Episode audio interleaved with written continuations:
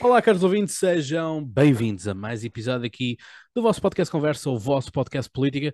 E, pois é, cá estamos nós com uma cara que já esteve aqui há algum tempo atrás, professora Teresa Almeida e Silva, bem-vinda mais uma vez ao podcast. Conversa. Muito é obrigada, um é um gosto, prazer regressar. exatamente, portanto, é um gosto revê-la aqui no podcast. A professora Teresa. Almeida e Silva, que é professora no ISCSP e com eh, estudo e foco sobretudo no Médio Oriente, uh, portanto, vamos obviamente centrar-nos aqui uh, toda, toda a atenção naquilo que está a acontecer ou por acontecer no Médio Oriente. Uh, enfim, espaço à, à, especulação existe sempre muito e a realidade depois acaba por ser outra, não é? Mas as coisas são, são mesmo assim.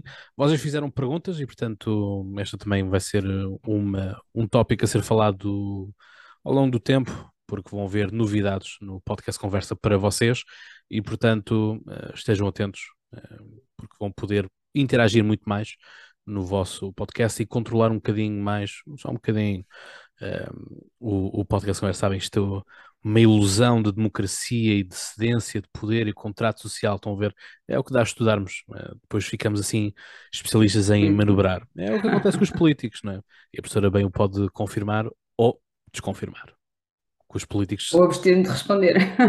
Pronto, isto, os políticos aprendendo, aprendendo as coisas depois uh, tornam-se máquinas implacáveis um, ehm, naquilo que eu controlo. Portanto, todos nós um, ehm, sabemos o que aconteceu, não é? Portanto, temos uma, uma jovem que foi interpelada pela polícia, polícia dos costumes, não é? O, como é que podemos uh, traduzir? Uh, que não tinha o hijab bem colocado, ou as vestes não uhum. estavam próprias, a linguagem supostamente no relatório terá sido essa, de que não estava, não estava com as vestes uh, próprias uh, para se estar. Um, portanto, nós no mundo ocidental, cada um anda como quer, até chegar ao ponto de algumas alguns vestuários ridículos um, que, que, circulam por aí, mas liberdade acima de tudo, não é? Um, no Médio Oriente não é bem assim, não é, professora? Uh, não, Há um código, há um código de vestuário que tem que ser, que tem que ser respeitado, no entanto, também convém, convém aqui, aqui referir que este código de vestuário tem a ver com, com questões culturais que depois que já existiam até antes do Islão, depois acabaram por ser incluídas na própria religião, e o facto de cobrir o cabelo é uma delas. Porque se pensarmos um, e se olharmos para a região do Médio Oriente, percebemos que não são apenas as muçulmanas que têm que cobrir o cabelo, há mulheres judias de alguns ramos do judaísmo que também têm que cobrir o seu cabelo. E, portanto, um, há ainda hoje em dia este código de vestuário. No entanto, não é preciso andarem tapa completamente tapadas dos pés à cabeça, é? porque o Alcorão não faz essa referência. O Alcorão refere que quer os homens, quer as mulheres devem andar vestidos de forma modesta, de maneira que as roupas não façam um, transparecer as formas do seu corpo. Depois, a interpretação que cada regime faz do que está escrito no Alcorão é que pode levar a ser só obrigatório cobrir o cabelo com um lenço ou ter que usar uma burca, como acontece no Afeganistão. Portanto. Exato, até porque nós, um, enfim, estas imagens vão, vêm sempre à baila de, por exemplo, tínhamos as imagens de, do Iraque, nos anos 50 e 60, portanto, antes de, de haver todo este conflito com uh, Saddam Hussein, uh, e daquilo que foi, obviamente, a organização que ele fez em torno da, da religião, o pretexto da religião de nós contra os outros, uh, víamos mulheres, diremos, diremos muçulmanas, vestidas ao ocidental, por assim uhum. dizer. Sim, sim. E, e, e, olhando agora para a questão do Irão, não é? Que acaba por ser aqui o, o tema do nosso, do nosso programa, um, o Irão, no Irão já há muito que o próprio regime ditava aquilo que as mulheres deviam ou não vestir. Porque se olharmos para o passado, ou seja, antes da Revolução Islâmica, em 1936, Reza Khan, que é o foi o primeiro, o primeiro chá da dinastia Pahlavi, a última dinastia do Irão, o pai do último chá do Irão, em 1936 dizia, proibiu o uso do véu, ou seja, o uso dos lenços na cabeça para as mulheres, e portanto com o objetivo de modernizar o país. E nessa altura, anos 30, muitas mulheres que estavam habituadas ao, ao, ao, à cabeça coberta e que achavam que tinham que continuar assim a usar, resistiram a essa mudança. Entretanto, com a Revolução Islâmica, é? Temos aqui um regresso ao, um, ao passado e uh, o hijab passou a ser obrigatório. É? Com a Revolução Islâmica, logo em 1979, o hijab passa a ser obrigatório e em 1981 um, essa, essa obrigatoriedade foi vertida para a lei. E a partir daí um, tornou-se, lá está, tornou-se uma obrigação para as mulheres, inclusivamente o Parlamento, em 1983, decidiu que se as mulheres não, não cobrissem o cabelo, eram punidas com 74 chibatadas. E mais recentemente, para além dessas chibatadas, foram acrescentados, um, foi acrescentada uma pena de prisão até 60 dias, para quem não cobrir convenientemente o cabelo. Qual é que tem sido o resultado? As mulheres tentam subverter a regra. E, portanto, há muitas que usam as redes sociais e, um, e as, as, autoridades até acabam por ter um pouco dificuldade em controlar estas, esta, esta tendência um, e muitas vezes têm dificuldade em que as regras sejam cumpridas porque com as redes sociais elas aproveitam para eh, ter o cabelo descoberto, usar roupas um, mais justas, é, por assim dizer, e, e daí uma das primeiras medidas que foram tomada, que foi tomada pela, pela pelo regime, quando começaram estes protestos, foi impedir o acesso às redes, eh, à internet, não é? Para, para, para impedir que, que, que, através das redes sociais se espalhassem, eh, eh, se espalhasse esta onda de protestos. Hum. Onda de protestos essa que, lá está, aconteceram um pouco por todo, por todo o mundo, uh, mais infusivos, menos infusivas. Em Portugal aconteceu, uh, no, no uhum. Rocio, uma, uma uma parca dezena de, de pessoas, uh, mas que uh, o que eu achei mais engraçado, porque eu estive lá, uh, o mais engraçado foi ter visto nesse mesmo protesto uh, maior preocupação das feministas que lá estavam em falar da Itália, e portanto o fascismo uhum. está de volta à Itália, do que propriamente falarem do Irão.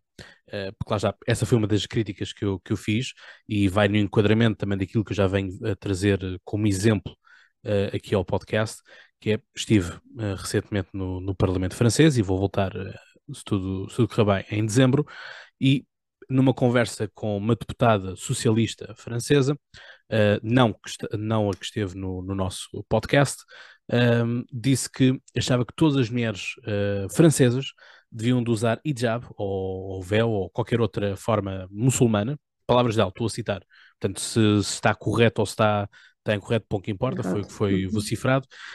Um, dizia que todas as mulheres eh, francesas deviam de usar o hijab em solidariedade para com as mulheres muçulmanas, para facilitar a sua integração uh, e sentirem-se acolhidas e, e, bem, e bem acolhidas. Uh, depois admiram-se que haja comentários por parte da extrema-direita francesa que chama uh, a islamo-esquerda, portanto, islamo-gocho. Um, e é um pouco isto, não é? Que a opinião feminista e estes movimentos feministas acabam por, eh, por se dividir, porque se por um lado existem as feministas que fazem interpretação de que o hijab acaba por ser uma imposição machista, patriarcal uh, da sociedade do Médio Oriente, ehm, e com todas as suas, as suas vertentes, uh, outras não, dizem que uh, as minorias étnicas têm que ser respeitadas, liberdade religiosa tem que ser respeitada, porque isto obviamente vai com uma outra agenda da esquerda, eh, que depois, uhum. obviamente, isto chega a haver um, um, um conflito de interesses. Uh, eu nunca mais me vou esquecer quando tivemos justamente a, a discutir também em tempos a questão de, de Israel e da Palestina, e voltaremos a, a, falar, porque isso é um conflito que mais dia menos dia volta, volta à tona, é uhum. é, sempre, é sempre assim, em que, uh, enfim, tínhamos um grupo de raparigas com uma faixa que dizia Queers um, for Palestine, não é? Portanto eu gostava de ver este pessoal LGBT ir para a Palestina defender isto e depois, pronto, digam-se. Eles que tentem voltar, a questão é essa. Vão e depois tentem voltar. Depois tentem voltar. Mas é isto, ou seja, como é que isto, nesta agenda ocidental feminista dos direitos humanos, entra aquilo que é também a questão da tolerância e da intolerância, porque a questão é se uma europeia, e isto aqui acaba por ser uma questão que é apenas as mulheres é que sofrem isto. Portanto, eu, homem, hum, eu ir estar, estar em Nova York, estar em Cabul ou onde quer que seja, uhum. para mim é praticamente igual. Não, não conheço sítio no mundo onde me sejam impostos um, grandes, grandes ordens de vestimenta uh, para, para estar. Um, exceto em Itália, que não posso estar de, de, com uma t-shirt de manga cave. E as mulheres têm que cobrir os ombros na maioria das igrejas em Itália e no sul de França. Um, mas a questão é mesmo esta. Mas que é isso é... também no Santuário de Fátima. Pronto, mas eu uma aqui. série de regras à entrada. Pronto, mas aqui. Pronto. Mas lá está, mas isso tem a ver com respeito. Mas pronto, mas, lá está, mas, com, mas com em Fátima, mas em Fátima existe, existe um. Em, em Fátima não existem polícias à porta do santuário Não. a obrigar. Pronto, Sim. no caso italiano, existem carabinieri, sim, existem então polícias sim. que obrigam e eh, fornecem ou taxam um, um- um pano para estar. Portanto, uma, uma europeia, quando vai ao norte da África, quando vai ao Meio Oriente, tem que se tapar e tudo mais. Eh, todavia, quando é o inverso, tal não acontece porque nós somos tolerantes. Nós, Europa, mundo ocidental. Como é que, como é que nós and- andamos com estas, com estas bolas neste malabarismo? Essa, essa questão de, de- de, eh, se eu for homem posso estar vestido da mesma forma que eu esteja eh, em Portugal, que eu esteja em Cabul, e se for mulher é diferente. Eu acho que há muita ideia, de facto, deste, deste, deste colocar num patamar inferior as mulheres quando falamos do Islão. é? E hum, considerar-se que as mulheres não têm eh, legalmente os mesmos direitos que os homens. Ah, mas para sermos realistas, não é? Em algumas partes, em outras partes do mundo, incluindo no mundo ocidental, há quem considera que de facto as mulheres ainda não têm os mesmos direitos dos homens.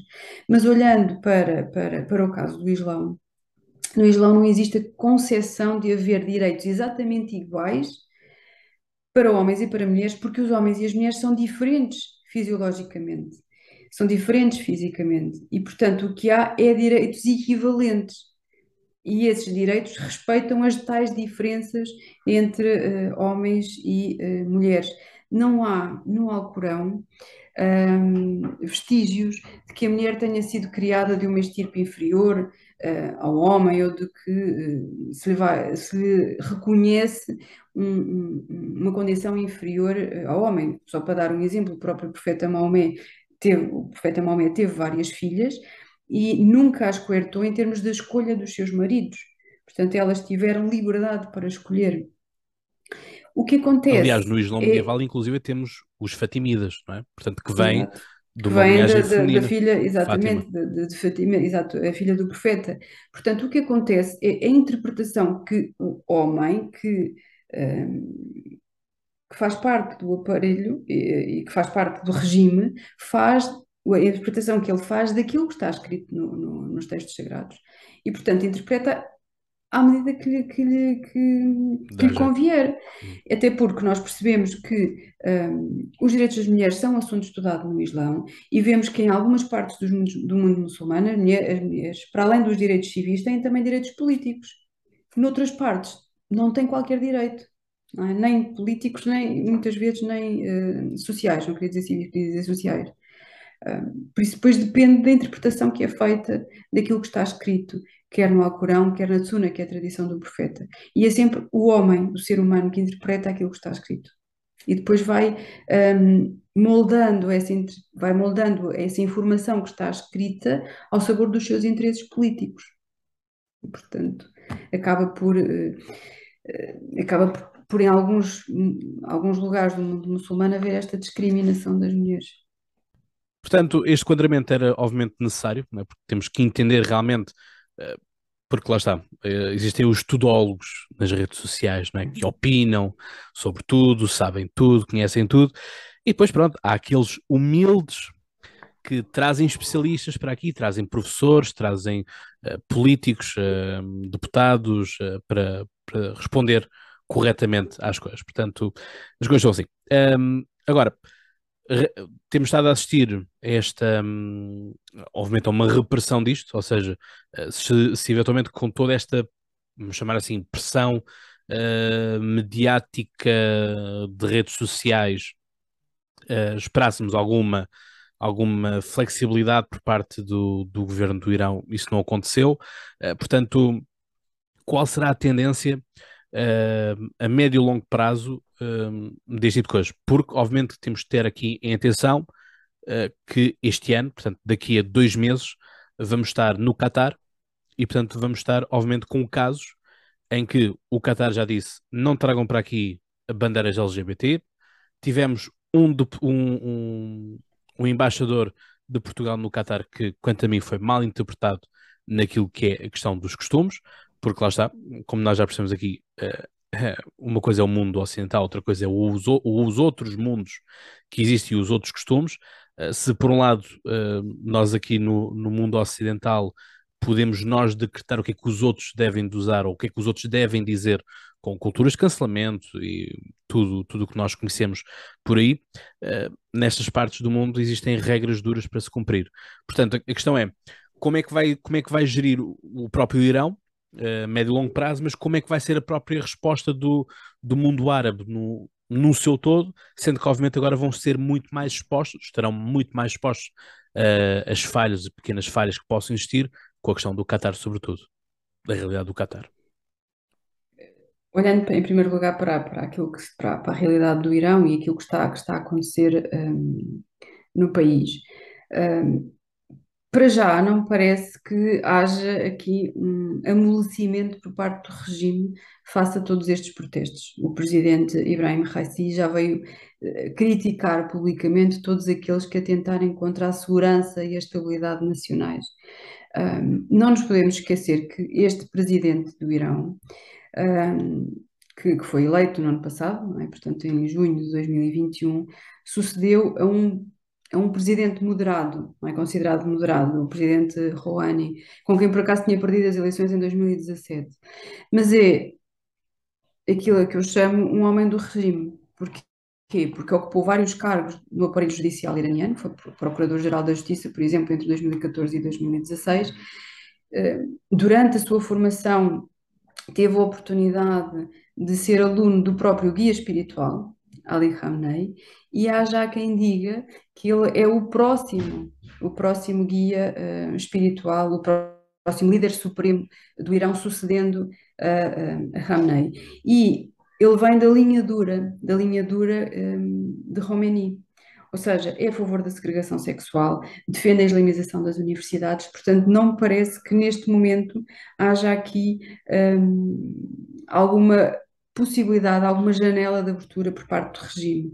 Uh, e estamos, estamos, a, estamos a ver, vamos ouvindo talvez agora com menos intensidade do que há umas semanas que continuam a haver protestos e vários outros setores, para além dos estudantes, se juntaram a estes, a estes protestos, mas há sempre uma resposta mais dura por parte, da, por parte da, da, do regime.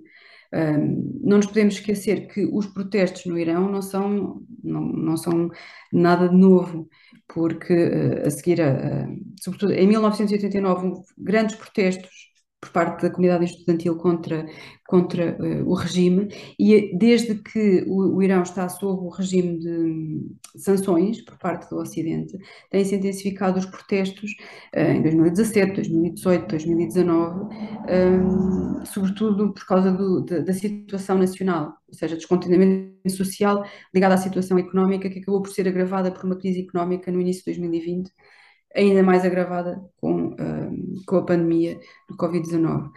Portanto, embora possa parecer que, há, que o regime esteja vulnerável, há quem se questione um, se será que o movimento atual vai conseguir expandir-se ou vai acabar por enfraquecer, dada a repressão estatal. E neste momento parece-me que, que, que, que, este endurecimento do regime está a surtir mais efeito um, face aos protestos. Quanto à questão do, do, do Mundial do Qatar, aí todos os, todos os adeptos de futebol que forem ao Qatar têm que saber que têm que respeitar as regras do país e, uh, e normalmente os países árabes são uh, muito rigorosos nesse cumprimento, quer pelos nacionais, muito mais pelos, pelos estrangeiros que os visitam. Por isso, temos é que ter uma atitude de tolerância, mais uma vez aqui a questão da tolerância, e respeitar os locais onde, onde estamos e as regras que, que nos são impostas. Como se costuma dizer em português, em Roma, ser romano. Mas porquê que. Lá está, vou, eu sou dizer que para mim continua a ser uma questão que eu não, não consigo entender como é que uns podem ser uh, duros nos seus países uh, e como é que há outros países que se permitem que outros mandem no seu país. Mas isso tem a ver com os interesses da comunidade internacional. E se interessar que aquele regime continue com aquela postura de, mais dura para com a população, vamos permitir que isso aconteça. quando deixar de interessar, Sim, mas eu estou, mas eu estou a falar, podemos mas eu estou a mas eu estou a falar no, no caso, no caso do mundo ocidental, porque, por exemplo, se nós formos a um centro comercial, um simples centro comercial, eh, eu se tiver, eu se for motar, não posso circular com o capacete posto. Com o Portanto, eu tenho que capacete, ter, sim.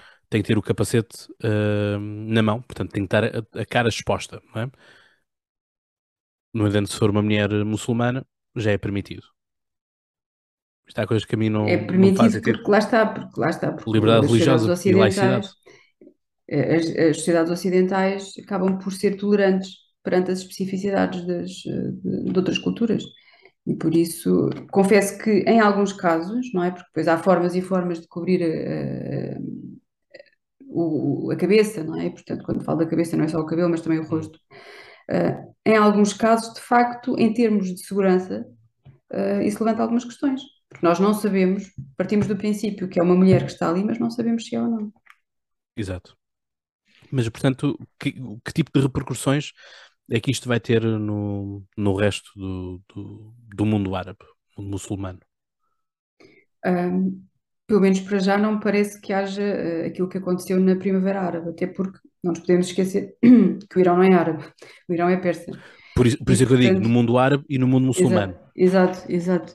Mas eh, por enquanto ainda não, ainda não, não vimos qualquer, qualquer manifestação em larga escala noutros países muçulmanos, tal como aconteceu na altura da Primavera Árabe, não é? Começou em dezembro de caíram todos. 2010 Hum. e que depois se alastrou, portanto, 2000, dezembro de 2010 na Tunísia. Em 2011, fevereiro de 2011, já estava a cair o regime no Egito. E depois foi o, regime do Iémen, foi o regime da Líbia, fora hum, outras manifestações hum, mais ou menos controladas noutros, noutros países árabes, como por exemplo o Bahrein. Mas hum, neste momento, isto está, na minha opinião, está a ser visto como um problema interno. Portanto, é um problema interno do Irão e o regime iraniano é que tem que lidar com este, com este problema interno. Hum, apesar das manifestações que têm havido, até de, de jovens iranianas que depois têm circulado nas redes sociais, apesar de termos visto hum, algumas manifestações ou vigílias pontuais em alguns países, em alguns, em alguns países, e termos visto também algumas senhoras com as tesouras a cortar os cabelos, não, neste momento não me parece, dada a natureza do regime iraniano, que isto, para já, pelo menos a curto prazo, vai ter grande impacto no regime e que, por causa disto, o regime decida, hum, decida mudar. Isto, eh, enfim, nós eh, estamos, estamos no rescaldo daquilo que foi também uma, uma votação de 143 países, se não estou em erro, de condenação eh, à anexação de territórios por parte da, da Rússia. Portanto, estamos num, num- numa conjuntura em que eh, os Estados atacam outros Estados com sanções, com eh, bloqueios, embargos, enfim, o que quisermos chamar. A questão é, uh, se não me engano, nós tivemos a Arábia Saudita, que estava a comandar uma comissão da, da ONU para, o- para os direitos Os humanos. direitos humanos. Era a Arábia Saudita, não era? Que estava. Era, já presidiu, já presidiu, sim. Pronto, portanto, tivemos também na altura um grande movimento de, de indignação, inclusive a pedir para que, para que tal não acontecesse. A questão é que tipo, já, já, já, a professora em parte já respondeu isto, dizendo que, que isto obviamente é um, é um assunto interno, eh, mas nós sabemos que assuntos internos rapidamente podem se tornar eh, inter- eh, em assuntos externos ou mundiais, se assim houver interesse por aquilo que seja, não é? E aliás, Uhum, nós vimos a, a complacência que o mundo ocidental teve com a questão dos afegãos. uhum. O que é que poderá acontecer ao Irão? É isso? Sim, e portanto, e, e e aos aliados do, do Irão. Pois, eh, não nos podemos esquecer quem é que são os aliados do Irão. Um dos aliados do Irão é a Rússia. Pois. Por, Não por é? é que, Portanto, o por isso é Irão. que eu, por isso é que eu fiz este enquadramento Exato, da, da exato. O Rússia, Irão não é não o está, o Irão não está sozinho, não é? E neste momento, o, eh, isto é informação pública, portanto não há- podemos, podemos falar sobre isso.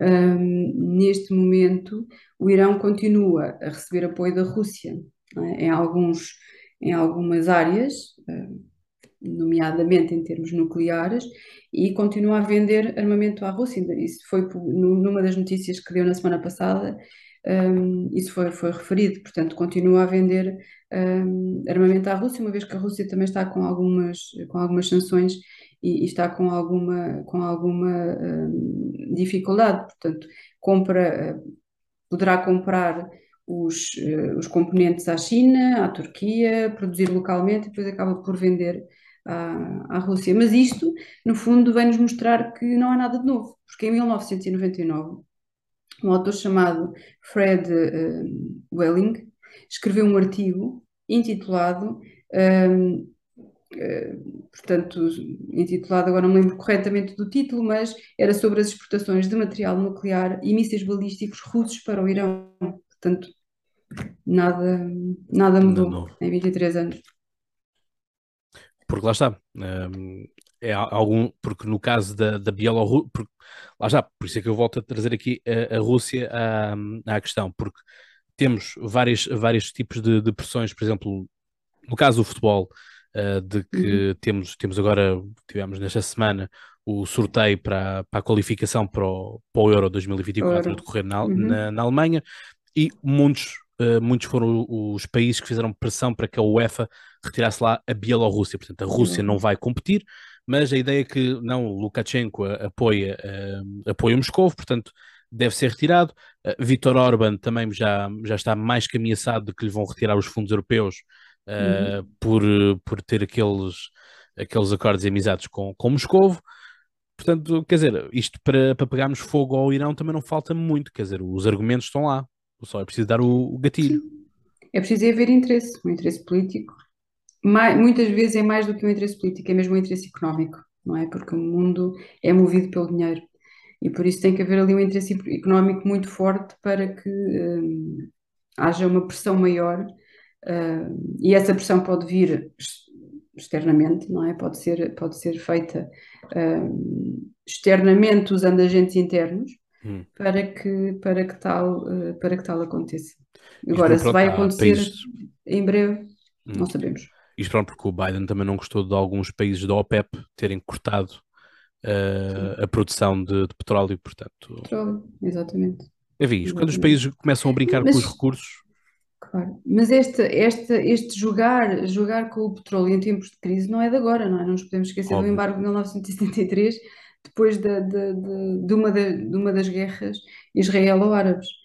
É? Portanto, os países detentores, é? neste caso os os maiores exportadores de petróleo, acabam por jogar, jogar com os recursos que têm para depois fazer política em termos internacionais. Exato, eh, a questão é mesmo essa. Bom, vamos então aqui às perguntas do público, portanto, vocês têm esta, esta sorte, este privilégio de poderem fazer as perguntas aos, aos convidados, e aqui estou eu como humilde interlocutor. O Miguel Soral pergunta uh, por que não se fala mais do machismo nos países muçulmanos? Qual a origem desta política moral? Num país tão sancionado como o Irão, poderá o Ocidente fazer algo para apoiar uma transição democrática do país? Em parte já respondemos esta, esta já, pergunta. Já. Uh, haverá, aqui pura especulação, haverá algum interesse de, do Ocidente querer democratizar este país, como fez no Afeganistão? Sim, o Ocidente tem que perceber é? E penso que estamos a, perfeitamente à vontade para falar, uma vez que somos ocidentais, uhum. o Ocidente tem que perceber que não pode pegar na democracia e chegar a qualquer parte do mundo e, e, uh, implementá-la, tal como ela é usada no Ocidente. Não, o que pode fazer é tentar não é? levar os valores democráticos a pouco e pouco, mas isso vai ter que ser adaptado às, às, às realidades locais, é? às idiosincrasias de cada um dos países, o que é muito difícil. Estamos a falar do mundo muçulmano, um mundo onde não há separação entre política e religião. E os Estados onde foi tentada essa separação, o resultado foi o inverso. Estamos a falar do Irão. Há uma radicalização. Quando, quando o, o Mohammad Reza, o último chá do Irão, tentou fazer a sua revolução branca, não é? portanto, ocidentalizar o Irão, tentou, claro, mas a reação foi a Revolução Islâmica. É? Começa em março de 78 e termina em, em fevereiro de 79 com a criação da República Islâmica do Irão. O Ataturk na Turquia tentou laicizar a Turquia E nós vemos que atualmente a Turquia parece estar a regredir em, e parece estar a viver um certo revivalismo islâmico. Portanto, um, temos que perceber que não há essa separação e, portanto, não havendo essa separação, é mais difícil, é muito mais difícil um, aplicar essa democracia tal como nós a conhecemos no Ocidente. Há sítios onde as, uma certa democracia tem conseguido uh, viver uh, lado a lado com esta realidade. Estou a falar, por exemplo, estou-me a lembrar de Marrocos, que está aqui mesmo, uhum. mesmo, mesmo próximo de nós, uh, mas são poucos, poucos os locais. Exato. Isso mais ou menos responde aqui à pergunta do, do André Vigário, que pergunta se será a laicização do Estado o caminho para a estabilidade e prosperidade destes países árabes. Uhum. Portanto, já percebemos bem que não. Sobretudo pois, os árabes, mas, se formos aqui. Sim, exato, exato, exato. Mas quer dizer, não é preciso ser laico para ser próspero, não é? Porque podemos olhar para os países do Golfo, uhum. que em termos de prosperidade económica têm bastante e uh, não existe uh, essa laicização como nós a entendemos, que é a separação total entre a religião e a política, não é? Como a Europa já fez há alguns séculos, há alguns séculos mas o mundo muçulmano ainda não fez esse, esse caminho e, sinceramente, a, a médio e longo prazo não me parece que vá fazer. É, porque nós aqui ocidentais damos ao luxo de podemos dizer que somos ateus, não é? Eu. É, exatamente. Eu ateu me, me confesso. Um, mas mas lá isto pronto, estamos aqui a conviver tranquilamente. Exatamente. Um, e portanto não, não há nada de problemático com, com isso. Um, Aqui o Pedro Silva pergunta: a China poderá ajudar o governo do Irão? Digo China porque a Rússia está muito ocupada com a Ucrânia. Sim, a Rússia está ocupada com a Ucrânia, mas como já, está, já referimos há pouco, continua com esta ligação uh, com, uh, com esta ligação com o Irão. A China poderá ajudar o Irão, mas em termos económicos, ou seja, uh, conseguir que o Irão ultrapasse as dificuldades económicas provocadas ou, na sequência das sanções a que está sujeito porque a China também, uh, o que lhe interessa é o ganho económico. Se bem que a China também está, uh, está com um quarto da sua marinha mercante parada à uhum. conta desta, desta loucura do, do Covid-0. COVID. Não, não ver, portanto, tudo fica preso em casa e tudo mais. Mas pronto, depois temos pessoas como o Justin Trudeau que dizem apreciar bastante a China. Uhum. Enfim, eh, às vezes nós ocidentais somos maus para nós próprios, digo eu. Isso, sem dúvida. Portanto, enfim, haver um ocidental liberal que, que simpatiza com a China, eh, a mim faz-me faz um, um, pouco de urticária uh, neste, neste ponto. Mas está, mas uh, vamos ter que esperar para ver uh, o que é que vai acontecer. Eu, pessoalmente, se estivéssemos aqui numa, numa casa de apostas, Uh, diria que eventualmente o Qatar pode nos trazer algo mais do que apenas o futebol, porque lá está, é como eu digo, aqui vai haver muitas, muitas, uh, vai haver muito espaço para falhar. Uh, do ponto uhum. de vista de ah, haver um adepto que realmente não quer respeitar as regras, as regras e portanto vai ser morto ou vai, ou vai, vai ser preso, eh, porque nós vemos como morto é que está. não diria, dizer, a não ser que o crime seja muito grave, não é? E portanto esteja não, mas uma, uma bala, pena de morte. Mas, sim, mas mais não seja uma bala perdida no meio da multidão de, para, ah, para coisa, portanto, não, não, não, não, estou, não estou aqui num cenário de. Já de coisa... condenar a, a... Não, não, não, não, também não cheguemos. Eu sou, eu sou catastrofista, mas não tanto, não tão longe. Porque aliás, nós basta nos olharmos para aquilo que está acontecer agora com, com o Biden e com, com o Putin por causa da basquetebolista americana uh, que foi apanhada uh, na Rússia com droga, não é? Portanto, e que uh, Biden diz que só fala com, com o Putin se ele libertar a basquetebolista que foi apanhada com droga. Portanto, não era uhum. com flores, não era com camisolas, era droga, não é? Portanto, mas acho que estamos assim numa deriva de valores tão, tão grande que, pronto, quem tem droga tem, uma coisa como bolachas ou o que é que seja, não é? Uh, portanto, é, acho, acho que é. Hum, acho que é. Esse é o problema do é despenalização. de valores. Lá está, acho que estamos aqui numa despenalização brutal uh, das coisas, mas lá está, portanto, acho que, acho que realmente é, é este o tópico. Acho que o Ocidente está numa, numa crise de valores em que acho que já não sabemos quem é que nós somos. uh, e num, num, segundo podemos ser uma coisa, no outro segundo já identificamos como outra coisa.